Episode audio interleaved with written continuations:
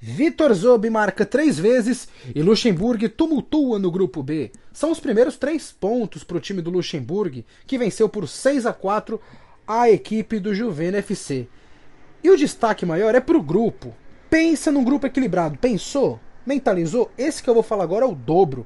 É impressionante. O grupo B tem seis times e cinco deles têm três pontos para você ver o equilíbrio completamente imprevisível, fazer algum cálculo de quem vai chegar na, nas próximas fases. Qualquer um tem chance de se classificar.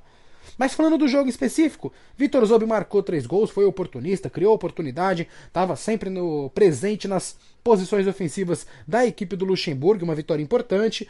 Foram os três primeiros pontos, mas também tiveram outros protagonistas nesse jogo. Vou falar agora daquele jogador que é um tormento, sabe aquele jogador chato? Que o adversário vai marcar ele e já pensa, ah, se eu tiver a chance de deixar a perna.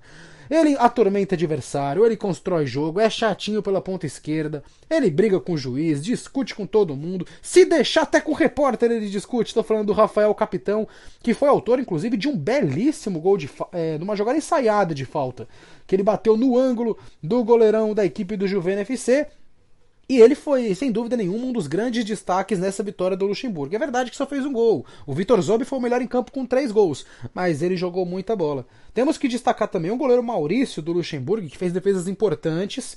Verdade, tomou quatro gols? Tomou, mas se não fosse ele ali, tomava o dobro. A verdade é essa.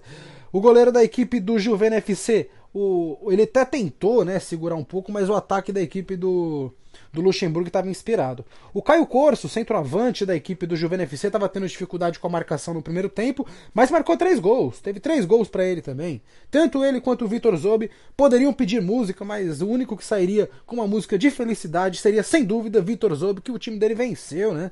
Mas pelo lado, o Caio Corso com certeza ficou feliz com o desempenho individual, mas não foi suficiente para fazer o time dele vencer. Como é que fica, meus amigos? Com isso, Cinco times dividem a liderança com três pontos: Divino FC, Juvena FC, Stricas, Luxemburgo e Cartola UFC.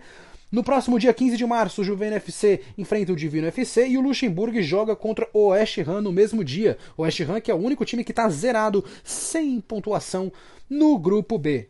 Até a próxima. Daniel Batista para o Playball Pompeia.